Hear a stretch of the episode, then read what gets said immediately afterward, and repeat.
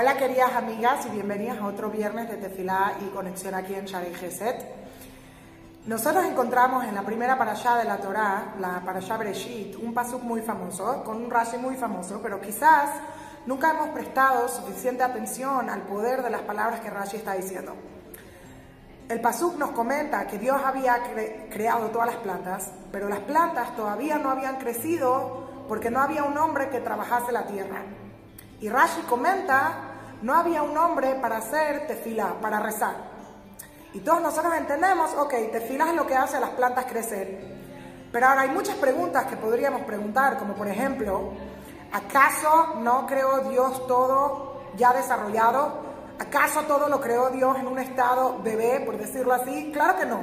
Ya habían gallinas, ya habían huevos, ya habían plantas, ya, había todo grande. Entonces, ¿cómo puede ser? ¿Por qué la única cosa en la naturaleza que no fue creada en estado desarrollado fue las plantas? ¿Y qué tiene que ver eso con la tefilá? De hecho, nosotros entendemos de la Torah que el mundo solo adquirió propósito una vez que el ser humano existió, una vez que el ser humano vino a vivir. Y por eso nosotros decimos en Lejadodí Toro Shabbat, Sof Ma'aseh Eila. Lo último que fue creado fue lo primero pensado. Todo el mundo fue creado para el servicio del ser humano. Ahora, ¿cómo podemos entender esto? Nosotros entendemos que el ser humano es una creación increíble. No solo una creación increíble, probablemente nunca nos hemos puesto a pensar en esto, pero el ser humano es una creación imposible. Porque por definición nosotros somos dos polos opuestos que nunca podrían tener conexión, que nunca podrían vivir en armonía. Tenemos un cuerpo que fue creado de la tierra. De hecho, un dato increíble es que la única cosa que la Torah nos dice de qué material fue creado, la única creación que la Torah nos comenta de qué material fue creado es el ser humano, para decirnos que fue creado de la tierra. ¿Por qué? Porque la tierra es el material más inferior que existe, el que más está abajo, y por el otro lado tenemos un alma que es creada del material, por decirlo así, más elevado que existe. ¿De dónde viene nuestra alma? Nuestra alma viene de Dios, del aliento de Dios. Dios nos insufló aliento de vida. Ahora, por definición, nuestro cuerpo es lo más material y nuestra alma es lo más espiritual. Nunca podrían convivir juntos. Sin embargo, solo Dios puede hacer lo imposible y solo Dios puede hacer que haya un puente, que puedan convivir en sintonía estas dos cosas juntas.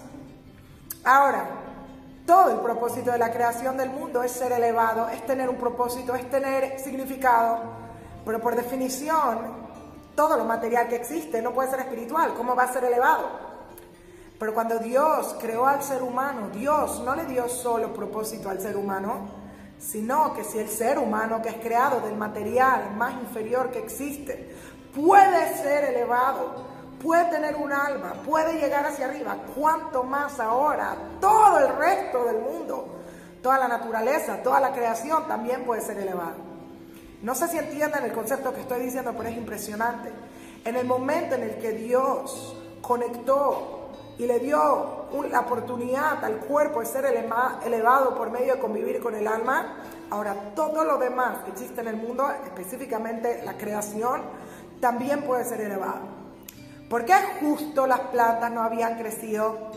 Porque las plantas es aquello que representa en el mundo físico que lo material puede ser espiritual. Literal están plantadas por debajo de la tierra y florecen hasta que llegan al cielo, a lo espiritual. Pero antes de que existiera un hombre, eso no existía, ese concepto en el mundo no existía, esa capacidad de que algo material pudiera tener un propósito espiritual. Pero una vez que el hombre fue creado, ahora las plantas ya podían crecer porque el, mundo mimica aquello que el ser humano hace. ¿Y por qué necesitaban de la tefilá? Porque la tefilá es exactamente el concepto que nos permite entender este concepto y la grandeza y la oportunidad que tenemos en este mundo. Porque solo por medio de la tefilá podemos agarrar a una persona llena de materialismo, llena de deficiencias, llena de dificultades y elevarla. Y no solo elevarla, darle un propósito a ese material, darle un propósito a sus deficiencias. Agarrar todas esas preocupaciones, inseguridades, todas las partes de mí, inclusive las partes que menos quiero y utilizarlas y darles un servicio hacia Dios y conectarlas con algo superior. Y ese es el propósito de la tefila. El propósito de la tefila es darnos lugar a cada área de nuestra persona, a cada lugar y decirnos todo tú, todo tú puede ser holy, todo tú puede ser kadosh, pero tienes que encontrar ese propósito y cuando yo rezo, mis pies están plasmados en la tierra, pero mi alma llega hasta el cielo y es lo mismo. Que Dios nos dé la oportunidad de elevarnos cada vez por medio de nuestras tefilot y de que sepamos de que no porque somos personas terrenales tenemos que quedarnos en la tierra, Verdadera grandeza es saber forzar a través de la tierra y permitir que nuestra alma pueda ser elevada. Muchas gracias.